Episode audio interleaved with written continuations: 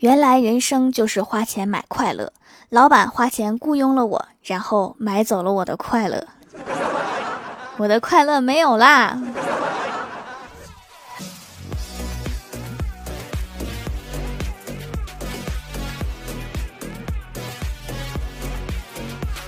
Hello，蜀山的土豆们，这里是甜萌仙侠段子秀欢乐江湖，我是你们萌到萌到的小薯条。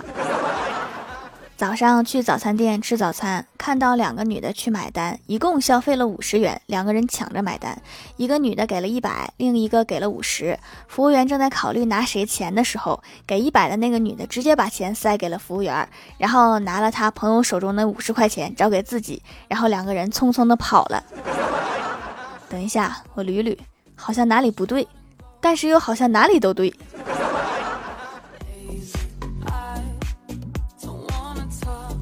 我哥上大学的时候谈了一个女朋友，打电话给老妈说：“我谈恋爱了。”老妈淡定的说：“哦，那别耽误学习。”然后我哥又说：“那个女孩成绩比我好，是个课代表。”然后老妈又说：“哦，那你别耽误人家学习。”老妈，你能对自己的儿子有点信心吗？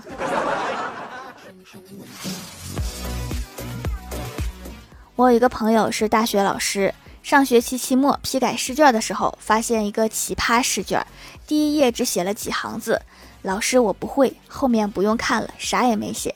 当他翻到第二页的时候，上面有一行字，老师你不相信我是吧？还真是言出必行。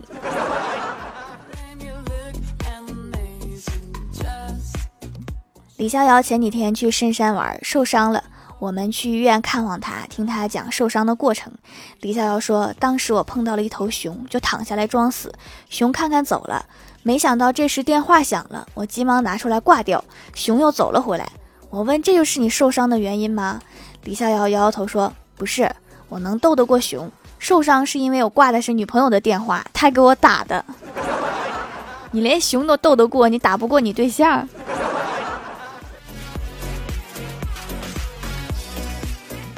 小仙儿新交了一个男朋友，昨天吃饭无意间看到男朋友手机通讯录里面有一个叫备胎的人，给小仙儿气的开始颤抖起来。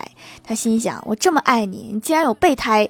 小仙儿用颤抖的手拨通了那个备胎的电话，然后他自己背包里的手机响了，没想到小丑竟是你自己。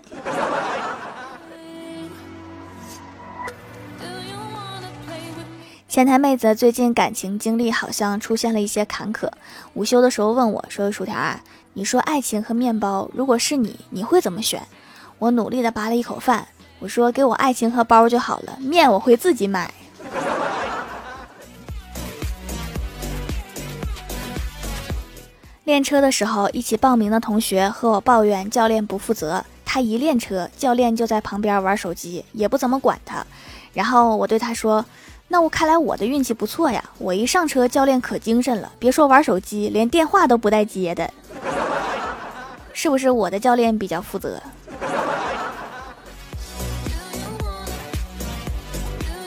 郭晓霞在学校惹了祸，郭大侠把她领回家，抚摸着她的脑袋说：“孩子，你长大了，我不会像以前那样，因为你犯了错就骂你。”郭晓霞感动的抬起了头。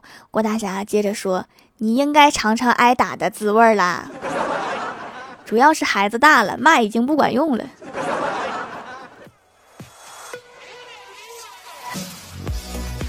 郭大嫂在网上发现了一个破男友防线的小测试，她急匆匆的跑到郭大侠面前说：“霞霞，我要跟你说个好消息和坏消息，我明天回娘家住几天，没有办法陪你了。”然后突然的停顿，过了好一会儿，郭大侠问：“然后呢？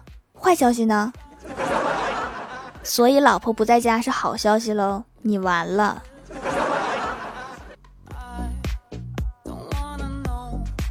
郭晓霞有一次发烧了，医生开了三瓶吊水，平时还好，都很乖。可是那天说什么也不打，第三瓶怎么说就是不打。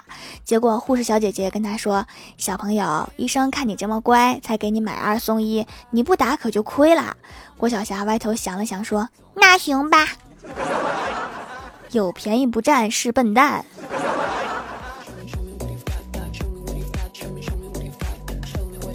我家楼下快递点有一只小猫，我每天取快递的时候都会好好的揉搓一番。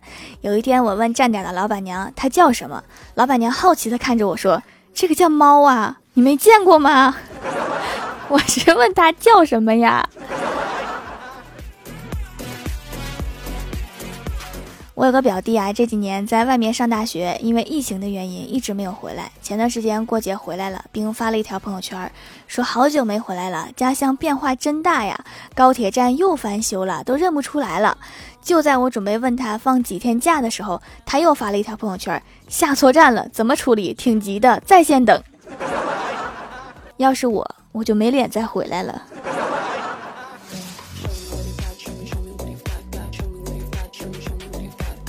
昨天晚上在街上吃宵夜之后回家，走到一个灯光很暗的巷子里，我眼睛的余光隐约看到一个白影，猛地一回头就什么都没有。可是余光中总能看到一个白影子一直跟着我，我非常害怕，急忙跑回家，白影还在。于是我跑到厕所去洗脸，想确认一下自己是否清醒。结果我发现眼角有一粒米饭，我想了一宿也没想明白这个米饭到底是怎么跑到脸上去的。邻居给我哥介绍了一个对象，晚上我哥去相亲，对方问你有什么特长吗？我哥不加思索的说有钱算不算特长？女生大喜说算，我哥淡定的说哦那没有，那你问什么问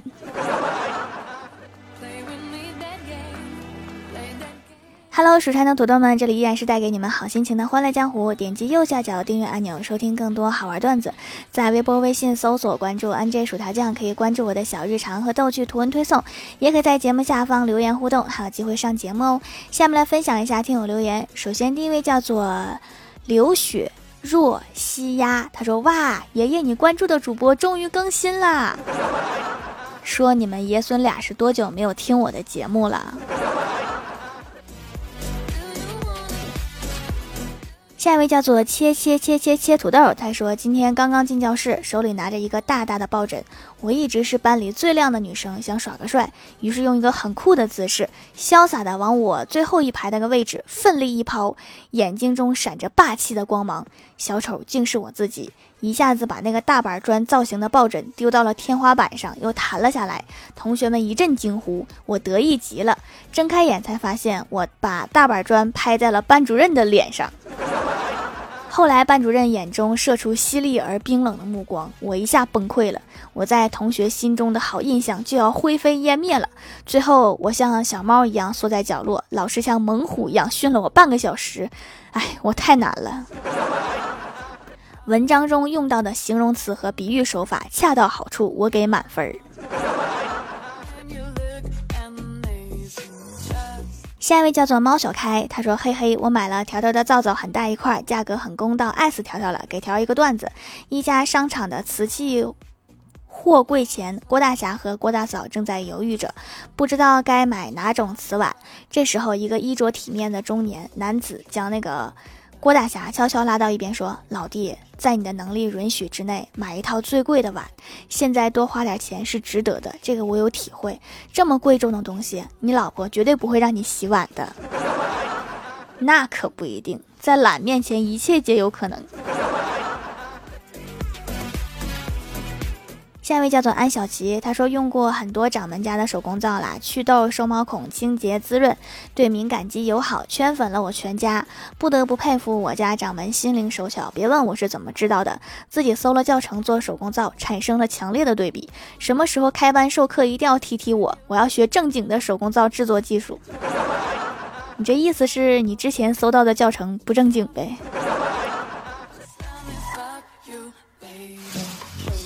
下一位叫做满键盘的烟灰，他说：“一天，老师对大家说，谁来用天真造句？”郭晓霞连忙举手说：“今天真热。”老师又说：“那你再用马上造句。”郭晓霞说：“我到了动物园，看到了一匹马，我开心的骑到了马上。”能一直保持这种错误，也是一种能力。下一位叫做起啥名字呢？他说到某景区湖上面玩，开船的人给我们一人发了一个面包，我觉得口味一般，但是还是吃下去了。到了湖中心，导游突然说：“好了，可以把面包掰碎喂鱼了。”难怪味道一般。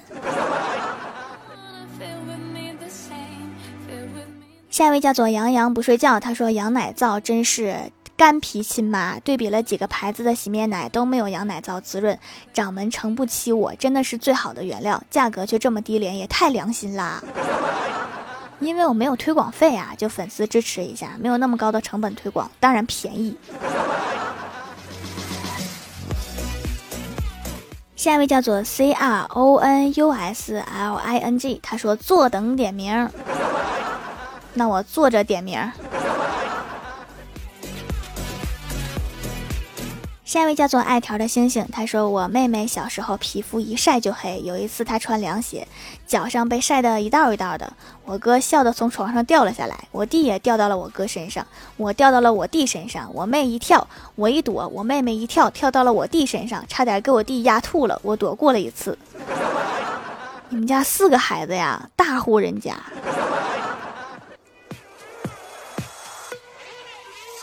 下一位叫做 “Hello 未燃烟火”，他说：“别人打游戏是社交，我打游戏是断交，我打游戏是绝交。”